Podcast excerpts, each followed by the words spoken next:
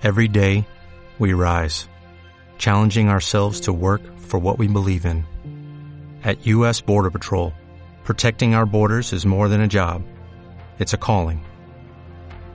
Agents answer the call, working together to keep our country and communities safe. If you are ready for a new mission, join U.S. Border Patrol and go beyond. Learn more at cbp.gov/careers.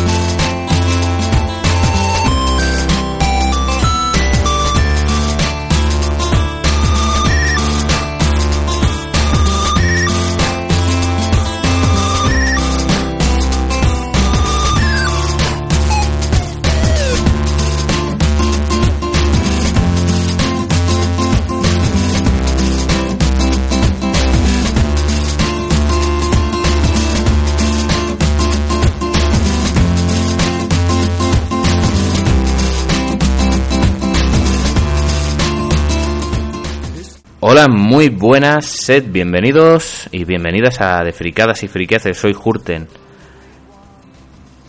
Vamos a salir un poco de la dinámica que llevamos estos últimos días, sobre todo a raíz de la finalización del E3, ¿no? Eh, algunos a lo mejor eh, querréis saber mi opinión sobre el doblaje de, de los juegos en Xbox eh, bueno, y ahora Windows 10. Eh, en España, como sabéis, no está confirmado todavía que Gears of War 4 vaya a salir eh, doblado al castellano. una cosa realmente extraña y que para mí, mm, pues bueno, me, me, da la sensación de que, de que no va a salir al final, doblado al castellano. Esto para Xbox España sería una involución y probablemente eh, prácticamente sentencie el... Es que es una cuestión muy difícil. Y además sería también... No me he querido meter en este tema porque todavía no hay nada, ¿no? No hay nada dicho. Entonces hablar de algo, de rumores, de que posteriormente a lo mejor, a lo mejor dentro de un día o esta misma tarde o, eh, mañana o cuando sea, se anuncia que el Gears of War viene doblado al castellano y ya está, ¿no? Y, todo lo, la, la ira y el y la las posibles eh, idas de olla a raíz de, de, idas de olla pero con razón no es lógico no la gente es que se cabree porque es una cosa que en Microsoft nunca había hecho no obviando a los dos no y quitando al Quantum Break también. Pero bueno sería a raíz de este Quantum Break el caso grave. Em, yo no quería hablar de esto porque todavía le queda bastante ¿no? Al tema este. Podríamos seguir hablando de Project Scorpio, pero yo creo que no hay nada más que decir. Eh, el tema este de, del futuro de las consolas, eh, la ruptura de la generación o el, el, pronto fin de la generación como tal, eh, yo creo que no va a ser como mucha gente dice, ¿no?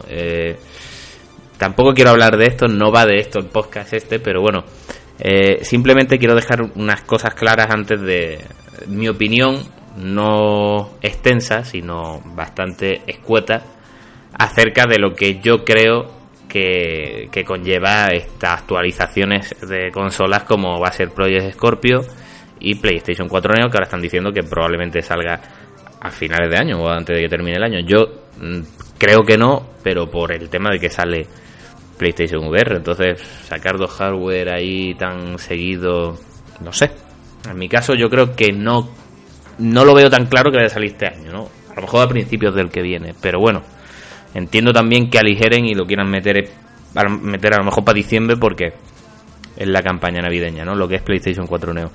Yo no, no quiero separar la generación, ¿no? Yo quiero seguir en, metiendo en el mismo saco la generación en sí, ¿no?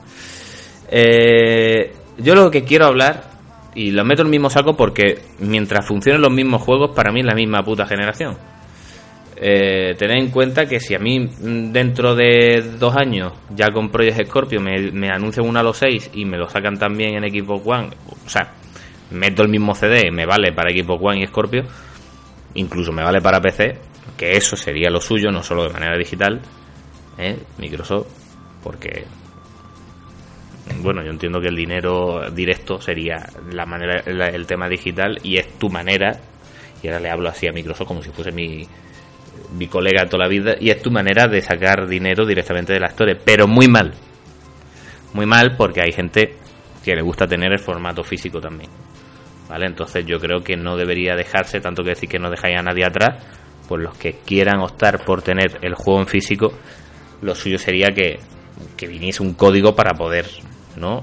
vincularlo a la cuenta. Lo que pasa que claro, yo entiendo que esto es una cosa más difícil, porque tú a lo mejor te compras el juego físico, ¿no? Te viene un código, lo vinculas a la cuenta y, y, el, y, el, y tu cuenta de a lo mejor de, de, PC, que es la misma que, la de la Xbox, y luego vendes el juego, ¿no? Vale, a lo mejor el juego físico no lo vas a poder, o sea, el juego en Xbox One no lo vas a poder jugar, pero el juego en, en el PC sí, ¿no? Entonces es una cosa difícil ahora mismo y entiendo que en parte se, se, vaya simplemente al uso del formato digital y a tomar por culo, porque es fácil, el juego está vinculado a una cuenta y es lo que hay. Eh, pero lo dicho, no es, no es cuestión, no era, no era de lo que yo quería hablar hoy. De hecho, probablemente cuando veáis el, el, el título del, del, podcast, pues, pues diréis qué coño está hablando este tío ahora si no tiene que ver de lo que quiere hablar, ¿no? Pero en parte es como una especie de introducción. ¿Por qué hago esta introducción? Quiero que os quedéis con una frase que, que he leído en muchos sitios, entiendo que mucha gente diga, pero no comparto, ¿vale? No comparto y os voy a decir, dar una explicación, pero en principio os digo que no comparto y la explicación la doy ahora, ¿no? Eh, mucha gente dice que esta es la peor, la peor generación de consolas que ha existido, ¿no? Em, no lo comparto. vale, hasta ahí, con matices, evidentemente, nada es blanco-negro.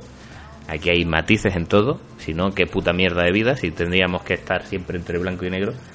Eh, vamos a los colores, ¿no? Que es lo que nos interesa.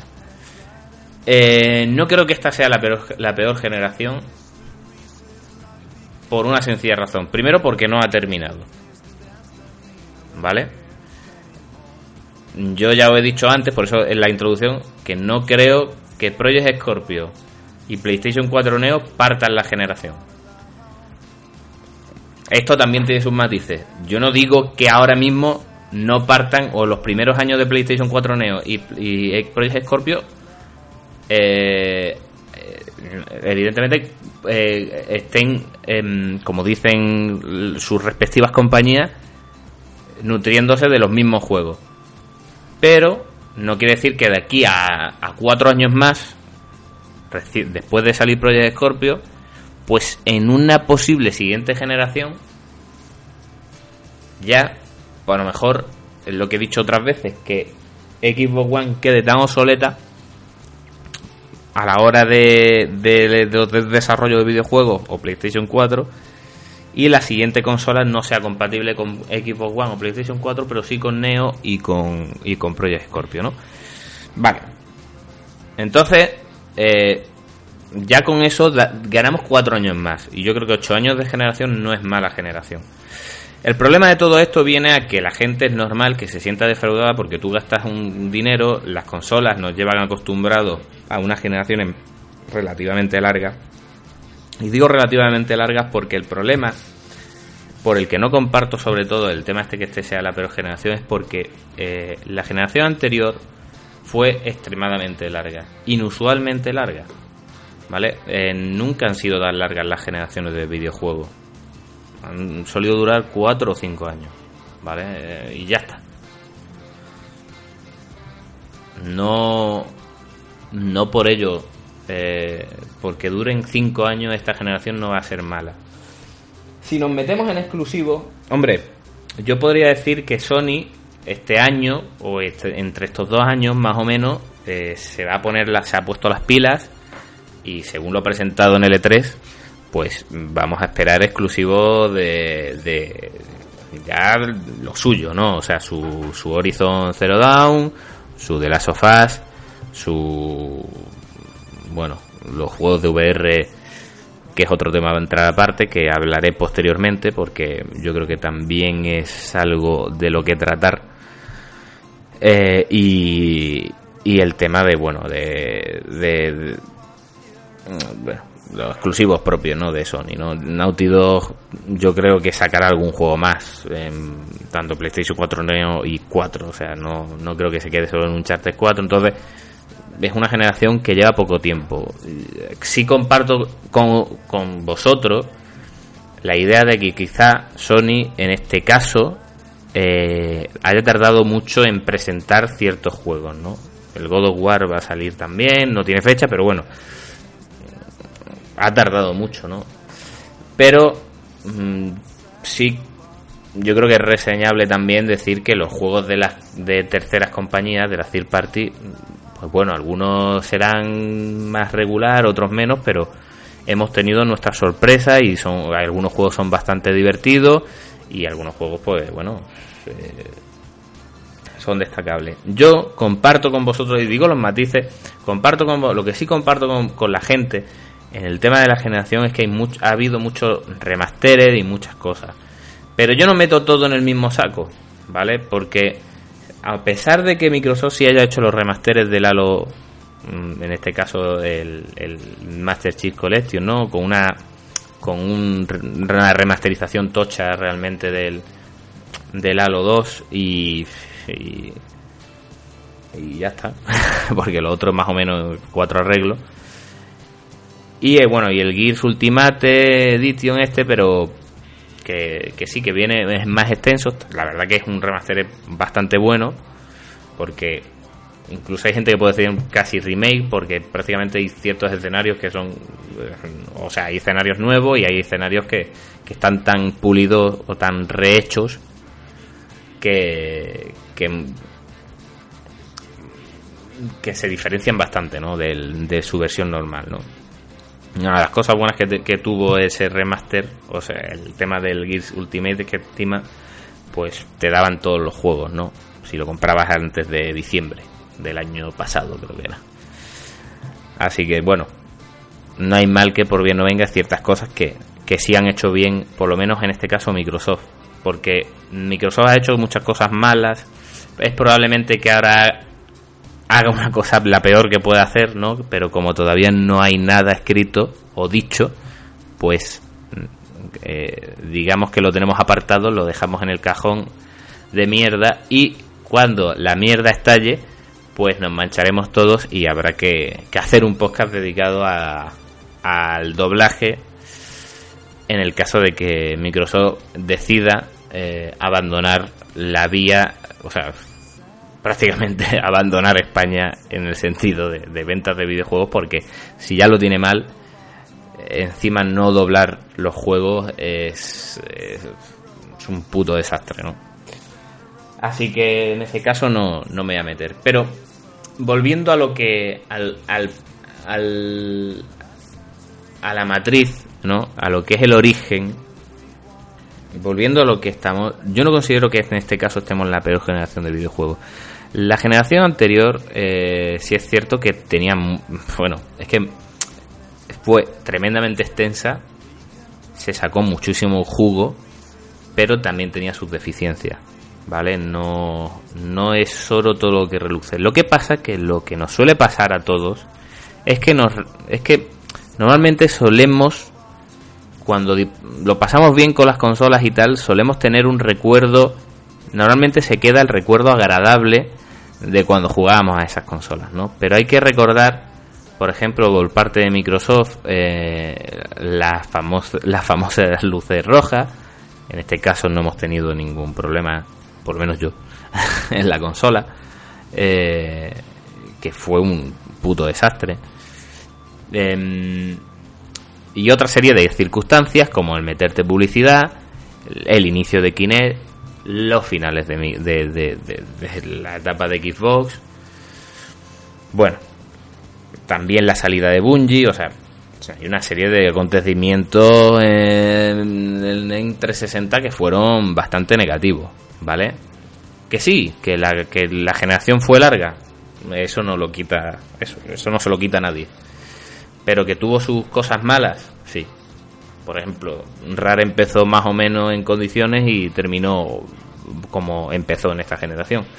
Y ahora parece que, que están retomando la idea de que Rare, aparte de hacer avatares o mierdas para el Kinect, que por cierto, podemos darlo por muerto, eh, pues mira, eh, sabe hacer juego o eso parece, ¿no? Mm, yo le tengo muchas ganas al, al Seas of Thieves y me tira muchísimo lo que he visto. Ahora, hay que esperar. Esto es como todo, paciencia. Eh, por parte de Sony, que os voy a decir? Los que comprasteis PlayStation 3 de primera, yo no la compré de primera, pero eh, prácticamente coincidió con mi primer sueldo fijo cuando salió PlayStation 3 y se la regalé a mi hermano. La primera PlayStation 3 me costó con un juego que si me preguntáis ahora mismo no sé cuál es, porque no lo sé, lo eligió él. Eh, me costó 600, 600 y pico pavos, casi 700, una barbaridad, una barbaridad. Eh, soy, soy buen hermano, lo reconozco. Pues sí, sí, así que puedo decir que compré la primera PlayStation, la, que era retrocompatible. Y bueno, mm, PlayStation 3 vino muy sobrada, o sea, Sony fue muy sobrada cuando, eh, cuando hizo su inicio de generación.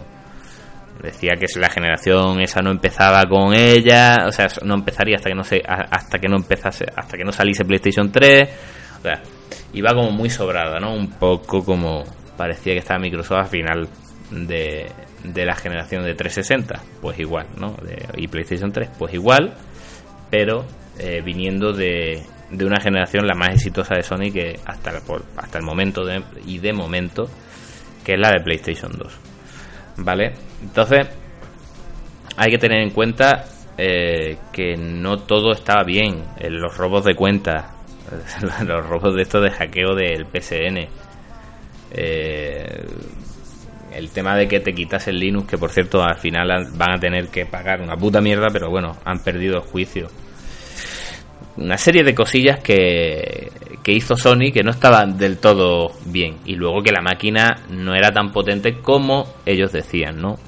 En el tema, no por no por CPU, que probablemente sí, pero la GPU estaba medida un poco eh, con calzador y iba como iba, ¿no? Luego la RAM tampoco era lo suficientemente buena como para para competir con 360 que encima llevaba un año con antelación, era más fácil de programar y es un poco como le ha pasado ahora a Xbox One respecto a PlayStation 4.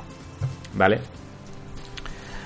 Eh, luego hay que entender también que la generación esta, ya teniendo en cuenta que las, que las consolas son todas de estas, de, de la arquitectura son X86, que es como un PC, pues bueno, más o menos mientras compartan arquitectura en las siguientes consolas, que van a compartir porque es lo lógico, pues mm, van a poder seguir más o menos siendo compatibles las consolas, ¿no? Entonces, por eso digo que no se acaba la generación. Si damos un paso atrás y vamos a la generación de PlayStation 2, bueno, mm, ahí la recordaremos incluso mejor, ¿no? Eh, tenemos a GameCube, eh, eh, tenemos a la Xbox primera, que duró cuatro añitos. Tenemos a Drinkas, que duró menos, que duró menos, pero se le tiene mucho cariño. Y bueno, esta generación, quitando a Sony, que también os digo que en mi caso, en, la experiencia, la primera experiencia que tuve con una PlayStation 2, los DVD no los leía del todo bien, pero bueno, luego se fue puliendo y bueno, eh, ahí fue el pelotazo que pegó Sony, realmente el DVD fue un acierto. ya tenías la consola ahí en el salón y, te valía para, para, los discos, o sea, que para, para ver películas era una pasada. Y bueno, y antes de eso, pues la, la época de Sony, o sea, de PlayStation, la primera consola de Sony eh, tras la MSX después de tantos años. Y Saturn, Nintendo 64, que sí, que está muy bien, que tenían sus cositas, pero todo tiene sus claros y oscuros. No todos los juegos de, de consola de esa época eran lo suficientemente buenos. Yo creo recordar también que hay juegos que vinieron un poco chungos. En Nintendo 64 el tema de la expansion pack este de los cojones que le tenías que meter más RAM para ciertos juegos. Que sí, que vale, que te venían y tal, pero bueno. Mm, son cosas cuando, por ejemplo, eh, si nos ponemos a, ver el pasado, los mandos, yo considero que eh, uno, o sea, uno de los mejores fabricantes de mando de, hasta la época, no, hasta la época actual, que yo considero que el mejor mando ahora mismo es el de la Xbox. Eh, yo meto a Nintendo, o sea, lo que hizo con el mando de Nintendo 64 era un, para mí era una pasada, a pesar que el analógico, si habéis jugado alguna vez al Mario Party el primero, probablemente eh, os dejaríais un callo en la mano eh, para morirse con ciertos minijuegos, ¿no? Pero, porque era de estos analógicos duros. Pero, pero bueno, eh, lo que quiero decir, tampoco quiero ir mucho más para atrás, ¿no? ya si nos vamos a, a las consolas 16 bits, de, de, ya si nos vamos a las de 8, hay títulos muy buenos, pero había títulos muy malos, ¿no? Y había veces que te comprabas juegos por en esa época te tenías que fiar pues de las fotos que veías tanto en la caja como en las revistas de turno, ¿no? Y, y ahí muchas veces coincidía que te comprabas un juego y decías, Dios mío de mi vida, te vas a ti hasta cargo de conciencia siendo un crío que no te gastas todo el dinero, pero de decir, vaya puta mierda de juego tengo entre manos. Y eso, que eran juegos que estaban mal hechos o aburridos, difíciles de cojones para un chaval o asqueroso, asquerosamente difíciles, vamos. Entonces, mmm, lo que quiero decir con todo esto, que parece que, que, más de uno estará pensando, sí, pero bueno, eh, todo lo que tú quieras, pero por lo menos no teníamos los DLC, no teníamos todas las cosas negativas que, por cierto, los DLC y todo eso empezaron a expandirse con 360 y PS3, ¿vale? Entonces, hay que tener en cuenta el, el tema del DRM y todo eso también em, empezó a expandirse con el PC, que se le ha dicho también el PC ahora que está muy bien, que no tal, no sé qué, pero el tema del DRM, quitando el, el GOG, que son los del CD Projekt, ¿no? Pues más o menos siempre está. Eh, Blizzard es muy de, DRM y todas las mierdas estas, ¿no? Entonces. Mmm, cada época tiene sus cosas. Lo que quiero en conclusión, lo que quiero llegar a, explicar, que me cuesta muchas veces explicarme, pero siempre he sido así, es que eh, cada época tiene sus cosas buenas y sus cosas malas. Nosotros solemos eh, pensar que cuando, cuando rememoramos ciertas épocas de los videojuegos, los que llevamos muchos años jugando, yo tengo mucho cariño a ciertos juegos que hoy en día a lo mejor me pongo a jugar y me cuesta un huevo. Y os voy a poner un ejemplo, ¿no? Ahora se acerca el 25 aniversario de Sonic. Eh, quizás no es el mejor ejemplo que vaya a poner ahora mismo porque, porque bueno, ya sabemos lo que está haciendo Sega con Sonic y tal. Habrá gente que te puede decir, no, hay ciertos juegos de Sonic que, merecen la pena, tal, no sé qué. Eh, mirad, eh, yo creo que los juegos de Sonic que merecen la pena están en Mega Drive. Eh, Mega Drive y mm, sí, bueno, el Sonic CD también lo puedo meter. Y los otros juegos puedo salvar ciertas cosas, pero como juegos completos, en su totalidad, redondos, digamos, están en Mega Drive, ¿vale? Eh, bueno, mm, Master System Game Gear, también hay ciertos juegos de Sonic que están muy bien, ¿eh? Mm, pero bueno, me voy a centrar en lo que yo creo en conjunto, porque sí son más plataformeros los juegos de Game Gear y, Master System, pero eh, en Mega Drive yo creo que el juego eran tanto a nivel de banda sonora, a nivel de, jugabilidad, yo creo que, que sí, que está un, paso por encima, por lo menos para mi gusto, ¿no? Em, más que nada por gracias a la velocidad que no se hacía tremendamente veloz, aunque de chicos te parecía tremendamente veloz, pero viendo lo que hicieron posteriormente en juegos de Game Gear o otros tipos de juegos en dos dimensiones, que simplemente era tirar para adelante a lo loco y ya Sony botando de un lado para otro. Habrá quien le guste eso, pero yo creo que los Sonic de Mega Drive tenían más o menos el nivel exacto, creo, de velocidad y control para no ir a lo loco simplemente para adelante, ¿no? Entonces, yo os pongo ese ejemplo porque sí, yo tengo buenos recuerdos de, de los Sonic de Mega Drive y yo creo que, que, son esos, esos recuerdos son, son lógicamente buenos porque los tres juegos hoy en día si me pongo a jugar eh, sigo disfrutando bastante de esos juegos, son muy muy divertidos. De hecho, de vez en cuando los suelo jugar. Y, eh, pero ya pasado eso, si yo me pongo a lo mejor a jugar al Sonic Adventure, a Sonic Adventure 2, les tengo mucho cariño, eh, que coste. Pero me cuesta más. Ya tiene sus fallos, tiene sus bugs, tiene su control más inestable. Yo creo que a partir, eh, sinceramente, yo creo que Sega no ha sabido transformar a Sonic en tres dimensiones en condiciones, ¿no?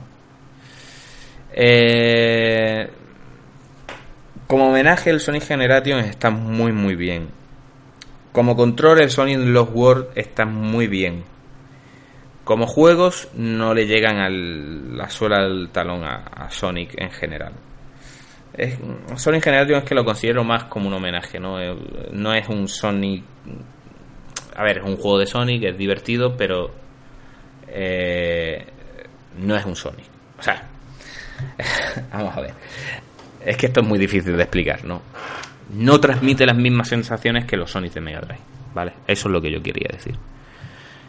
Hasta la fecha ningún Sonic de posterior a la Mega Drive, quitando Sonic CD, porque el Sonic CD más o menos es de la época y comparte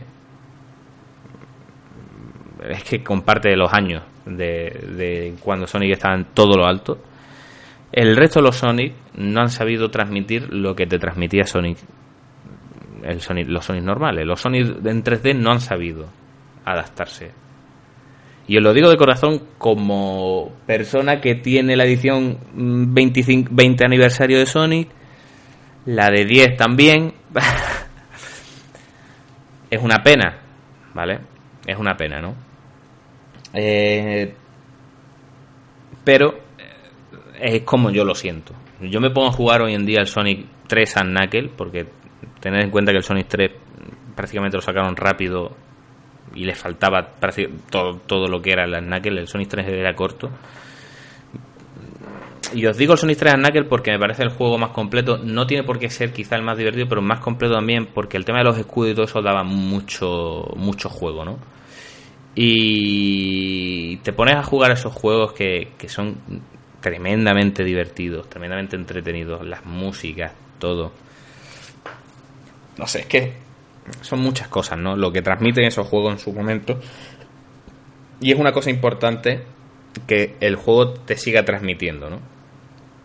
Entonces, eh, si yo me pongo a jugar hoy en día el Sonic Adventure, como lo he hecho hace poco, y, juego y lo, y rejuego de vez en cuando y tal, está bien pero no, no es lo mismo. No ves los fallos, ves cosas horribles, ves cosas que han envejecido mal, ves cosas que, que a pesar de ser más modernas están peor hechas, ¿no? El control en Sonic es todo, para mí. Si no han sabido adaptar el Sonic en condiciones en 3D, pues yo creo que ya con el tiempo que llevamos es un error yo este año espero, quitando dos Sonic Boom, estos asquerosos, pues espero que me saquen un Sonic nuevo. Ya celebrando el 25 aniversario. Espero. ¿Que espero que sea bueno? No. Mm, vale. Voy a ver, a ver qué pasa. a ver qué sacan, a ver qué anuncian, pero quitando eso, no espero, no espero nada más.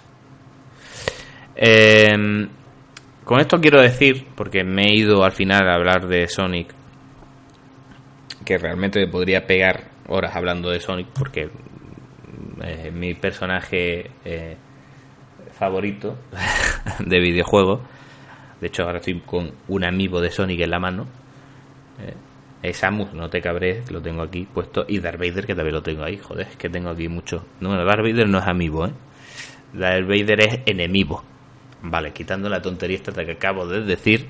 No, pero Darth Vader es de, del, del Disney Infinite este. Ay, Dios mío, que, que, se me va la cabeza.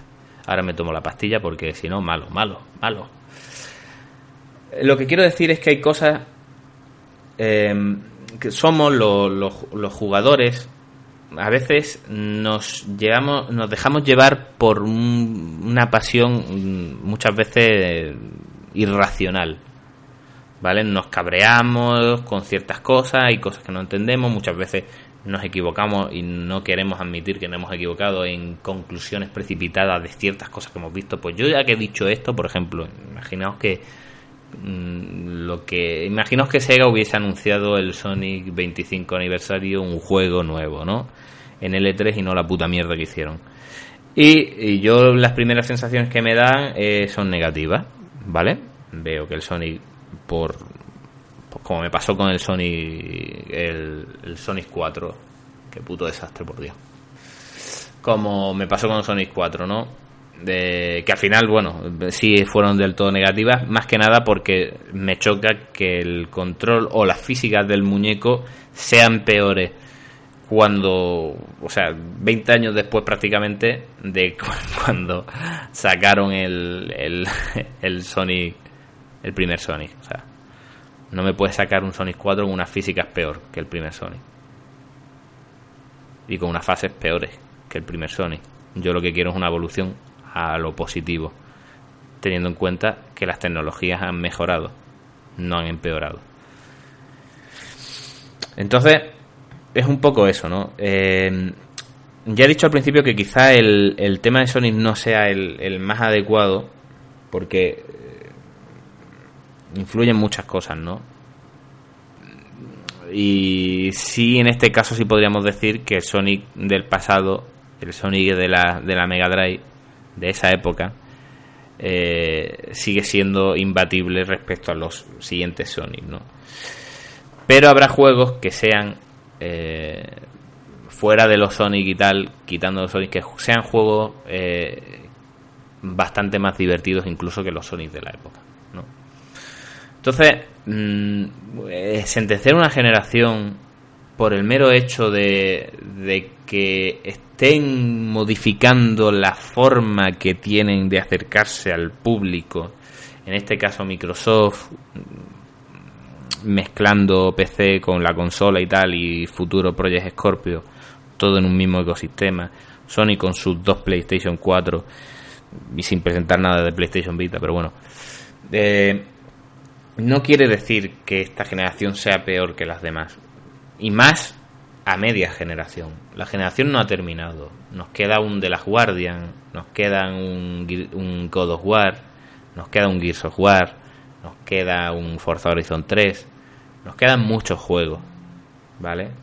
Entiendo el odio o el mosqueo, porque a todos nos pasa. Somos humanos, nos calentamos Ahí vemos una cosa que no nos gusta, llevamos muchos años en esto, y la primera reacción es, me cago en toda tu puta madre que me estás haciendo.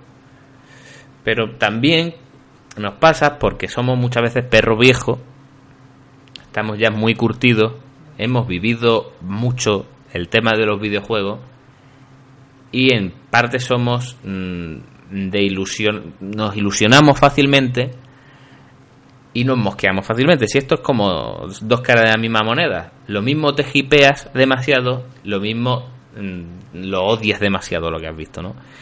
Y esa forma tan pasional de ver eh, los videojuegos, pues es inevitable, pero a mi parecer no es la correcta y no creo que esta generación de momento y digo de momento, hasta que dejen de sacar juegos para PlayStation 4 o Xbox One, la generación sigue viva. Entonces, de momento, a mí no me está desagradando nada, ¿vale? Y os voy a decir por qué. Tengo un Halo 5 que no es el, el Halo más maravilloso del mundo, pero es un pedazo de Halo. Tengo eh, el Forza Horizon 2 que me he enganchado. Tenemos los Tomb Raider. Tenemos el de Division, en mi caso. No todo el mundo opina igual que yo. Cada uno tiene sus gustos. Tenemos el Uncharted 4. ¿Vale?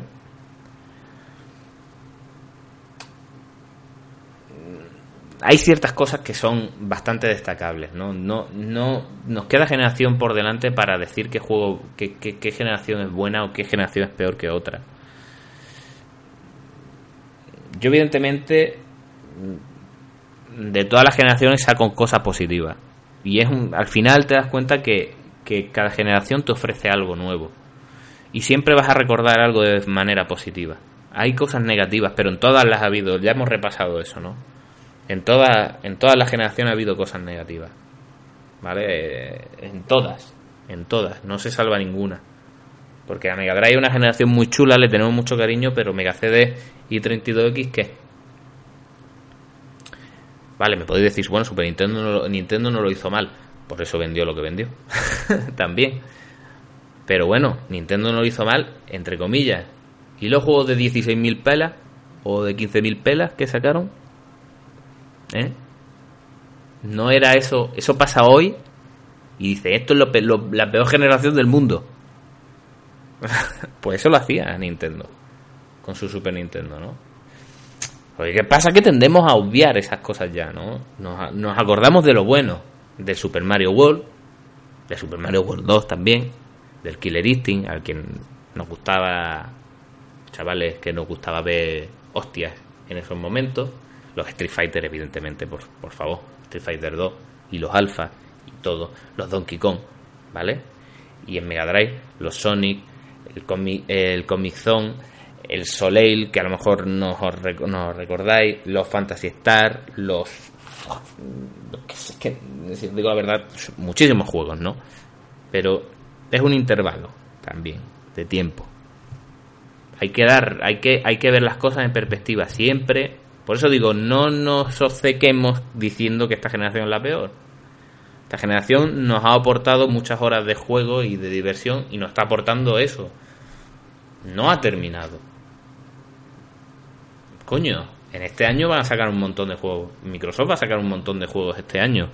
Sony va a sacar unos cuantos juegos este año. Y la PlayStation VR. Para que la quiera. ¿vale? Que no voy a hablar en este podcast de los VR porque con la puta mierda de lo del Sony me, me, he extendido demasiado, ¿no? Pero que ya haré uno de las VR en su momento, ¿no? Porque el tema de VR yo creo que, que da para hablar, quizá no para un podcast entero, pero para medio sí. Y yo creo que más o menos el mensaje ha quedado claro no me gusta ser alarmista. No creo que las nuevas, las nuevas consolas partan la generación. Muchas veces somos muy desconfiados. Los primeros no interesados en partir la generación, o sea, los primeros interesados en no partir la generación, que muchas veces hablo como Yoda, son Microsoft y Sony. ¿Por qué? Porque ya tienen una base de gente que tiene que puede comprar esos juegos. Cuando tú creas una generación nueva de videojuegos, necesitas gente que te compre la máquina primero para poder sacarle beneficio a los videojuegos. De esta manera, ¿qué, se, qué es lo que gana Sony? ¿Qué es lo que gana Microsoft? Que tú, todo, todo el, todo el, el, el, toda la cantidad de consolas que tiene ya cada uno en su casita, esos son posibles compradores de los juegos que vayan sacando. Entonces, ¿qué quiere decir? Si tú sacas Scorpio y tienes todos los juegos de la One que te funcionan en Scorpio y todos los juegos que vayan a salir a partir de ahí que funcionan en Scorpio, los puede jugar gente que tiene la One a peor calidad, pero lo puede jugar, pues es un montón de dinero. Por ese motivo, cuando la gente dice, ya, bueno, ya veremos si al final son compatibles. Hombre, yo no estoy diciendo, yo no voy a poner la mano el fuego diciendo que después de 5 años de Scorpio vayan, a seguir sacando juegos compatibles a lo, mejor, con One. Pero es que si tú sumas 5 años de Scorpio más 4 de One ya son 9 años, ¿vale? Entonces ya es lógico que, es que ya cambie.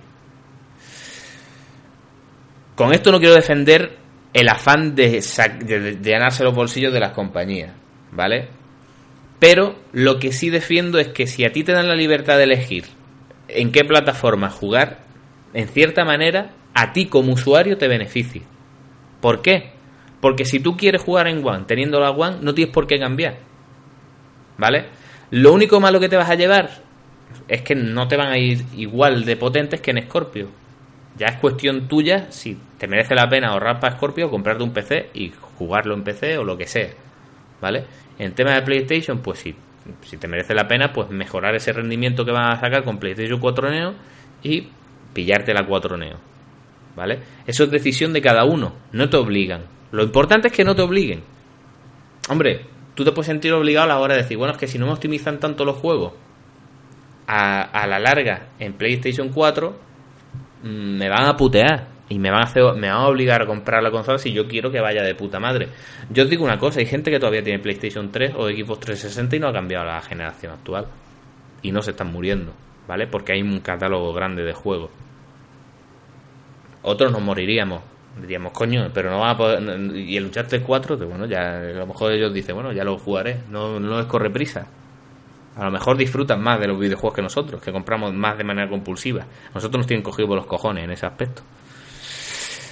En fin, yo creo que es una cosa que hay que pensar, que hay que valorar, que hay que meditar a la hora de, de auto, eh, yo qué sé, eh, pensar un poco en si merece la pena pegarse estos cabreos de, de cosas que no, que no están en nuestras manos y ni, ni creo que y muchas veces son cosas de conclusiones precipitadas por nosotros mismos, ¿no? En el caso de Microsoft, ya lo he dicho. Mm, lo importante, por ejemplo, lo más importante, más es más siquiera de que te saquen una Project Scorpio, es el hecho de que, de que te tienen que sacar un, una, una, los juegos en castellano. O sea, eso es lo principal, por lo menos aquí. El tema de Sony, aquí lo tiene prácticamente hecho, por lo menos de momento. Si Microsoft no, no es valiente, no invierte, teniendo los billetes que tiene, pues. Pues eso es cosa de Microsoft. Y Nintendo, bueno, Nintendo ya sabemos, eh, ellos siguen a su ritmo, hay mucho silencio con NX y estoy deseando que saquen algo de NX, ¿no? Por saber qué va a pasar, ¿no? Con Nintendo. Si se va a sumar al tema de que las third parties puedan seguir, puedan sacar juegos esta vez para NX y no quedarse atrás como ha pasado con Wii U a la hora de sacar los juegos, ¿no? Una cosa que le beneficiaría a NX sería que, bueno, que ya si son más o menos igual de potentes que Xbox One y PlayStation 4 y mantiene una arquitectura parecida o por lo menos sencilla de programar para hacer conversiones rápidas, como se ha estado especulando también y rumoreando, pues eso lo van a tener sencillo, ¿no? O sea, eso lo van a poder cubrir. No en la calidad gráfica a lo mejor que pueda tener PS4 Neo o Scorpio, pero en una calidad suficiente o gráfica suficiente para no quedarse atrás, ¿vale? En el tema ese y que pueda compartir eh, las los juegos de, de todas las plataformas que puedan salir también en NX. Y dicho esto, bueno, pues esto ya es cuestión de cada uno eh, entrar a valorar lo que opina de, todo esto. Si son, si lo pensáis con frialdad, yo creo que, hombre, yo no intento convencer a nadie, pero si lo pensáis con frialdad y recordáis ciertas cosas del, por, por tantos años que hemos pasado jugando videojuegos, pues vemos que muchas cosas se repiten y muchas cosas eh, mucha gente se volvía loca también con ciertas decisiones en épocas pasadas y al final, pues bueno, no todo ha sido tan malo y, hemos conseguido cosas, ¿no? Eh, otras hemos perdido, ¿no? Tipo DLCs y de esas cosas, pues eh, ciertas compañías siguen abusando mucho de eso, ¿no? Pero bueno, es, eso es otro tema aparte. Así que nada más, espero que, que os haya gustado el podcast de hoy. Em, quizás suena un poco confuso, es un tema un, poco delicado, difícil de explicar, es, algo muy personal también, como yo valoro estas cosas. Eh, yo sigo ilusionado, como conclusión puedo decir que yo sigo ilusionado con el tema este de los videojuegos. Ahora con, el, con las VR, quizás no a corto plazo, pero un plazo un poco más largo, se va a sacar bastante partido eh, sobre todo el tema de VR sentado, porque mm, no todo el mundo dispone tanto espacio como para tener disfrutar de unas HTC Vive, ¿no? En ese aspecto, y bueno, y ya billetes tampoco. Entonces, eh, yo creo que, que, a pesar de que pueda parecer que las VR si no te mueves o parece que estás metido dentro del mundo y puedes mover las manos igual y tal con guantes y toda y todo el rollo este eh, no vas a, es como disfrutar de un de un una VR a medias pero al final la comodidad de estar sentado con un mando y moverte es más cómodo que estar de pie y eso se ha demostrado con Kinect o sea con, con Kinect con, con Wii y todo esto, ¿no? A la hora de, bueno, en que Wii podías estar sentado porque simplemente tenías que agitar el puto mando, ¿no? Pero bueno, eso ya lo dicho, sería ya meternos en, en otro berenjenal. Lo que quiero decir, y para concluir, es que, que lo importante es esperar un poco a, ver a qué nos llevan estos acontecimientos tras L3. No decir que ya ha terminado esta generación, esperar a ver qué hace Microsoft con el tema de los doblajes en castellano y una vez pasado un tiempo valorar ¿vale? Que es lo que a mí me gusta hacer, no meterme en el odio de por sí. Que ya me ha pasado un par de veces con el tema de Lionhead, pero es que, bueno, es que algunas veces que te tocan, te tocan. Así que nada más, un placer estar otra vez aquí, que podáis seguir escuchándome, los que me escuchéis. Y muchísimas gracias y bueno, eh, hasta el siguiente programa. Hasta luego.